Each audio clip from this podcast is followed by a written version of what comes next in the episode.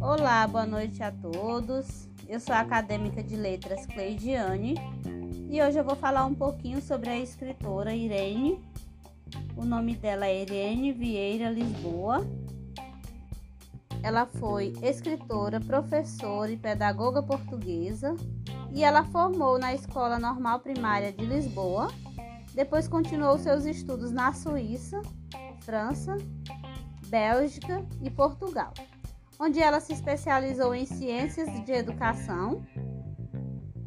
Isso permitiu que ela escrevesse várias obras sobre o assunto, sobre esses assuntos, né, esses assuntos pedagógicos. E durante a estadia dela em Genebra, é, é, em Genebra, ela esteve à mercê de uma bolsa, né, do Instituto de Alta Cultura e teve a oportunidade de conhecer Jean Piaget, com quem ela estudou lá. Então, ela começou a vida dela profissional como uma professora da educação infantil e em 1932 ela recebeu o cargo de inspetora orientadora do ensino primário infantil. Aí aqui tem uma fala, né, Rogério Fernandes, ele destaca assim que o programa de tal departamento, desenhado por Irene Lisboa, formulava de alta a baixa as funções de um órgão estatal, até aí consagrado exclusivamente ao controle ideológico, administrativo e disciplinar dos docentes. Eis a, eis a razão, né, porque Irene Lisboa foi afastada do cargo. Primeiro para funções burocráticas, foi nomeada para o Instituto de Alta Cultura e depois, em 1940, definitivamente afastado do Ministério da Educação e de todos os cargos oficiais, por recusar um lugar em Braga. Na verdade, foi uma forma de exílio, exílio para uma pedagoga incômoda pelas suas ideias avançadas. Então, após isso, todo esse acontecimento, né, Irene Lisboa se dedicou por completo à produção literária e as publicações pedagógicas. Depois de se reformar aos 48 anos, no entanto, não foi livre na expressão dos seus pensamentos. E só lhe restou a, a imprensa, né, o livro e a conferência. Então, grande parte das suas intervenções tem precisamente esses suportes, mas convém não esquecer que o controle sensorial exercido pela ditadura sobre a expressão pública do pensamento não lhe permitiu certamente a transmissão das suas opiniões com toda claridade. Então isso levou Irene, né, adaptar, né, sua maneira de escrever, seu jeito de escrever e também as suas opiniões, né? Irene Lisboa faleceu dia 25 de novembro de 1958, a um mês de, de completar 66 anos de idade.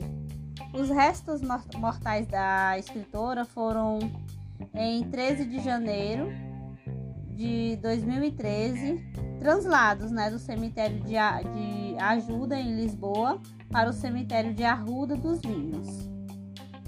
Agora vamos para o reconhecimento, né?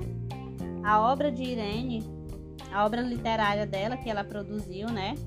Foi elogiada por alguns dos seus pares, como José Rodrigues Miguéias, José Gomes Ferreira, João Gaspar Simões, Vitorino Menésio e José Régio. Embora é, ela nunca tenha tido grande aceitação por parte do público, ela recebeu uma homenagem, né, na Federação Nacional dos Professores e foi fundada né, em, em 12 de janeiro de 1988 o Instituto né, Irene Lisboa. Outra homenagem que foi feita para ela também, o seu nome né, faz parte da toponimia de Arruda dos Vinhos, cuja biblioteca municipal tem o seu nome. No mesmo conselho foi criado em 1999 a freguesia de Arranhol, o Museu Irene Lisboa. E a realizadora Marta Pessoa recorreu à sua obra e a de Maria Judite de Carvalho para criar a personagem principal do seu filme, Donzela Guerreira. E a produção literária de Irene é, divide-se pela poesia, pelo conto, pela crônica e pela novela, né? Apesar da variedade das formas, toda a sua obra se caracteriza por ter um núcleo intimista, autobiográfico que unifica, né?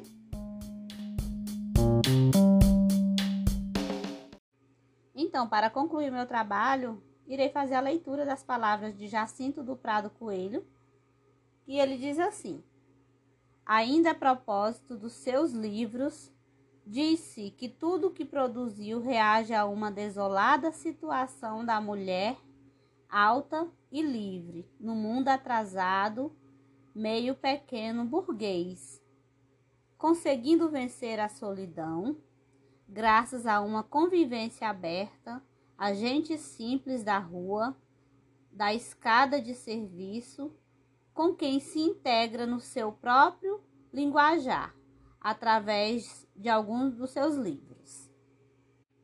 E concluímos que, a mercê esta convivência aberta com gente simples de rua, com qual, com qual se integra na sua escrita, redescobrindo o amor das coisas simples e revalorizando os pequenos fatos do cotidiano sem história, Irene Lisboa consegue vencer a solidão. Muito obrigada e boa noite a todos.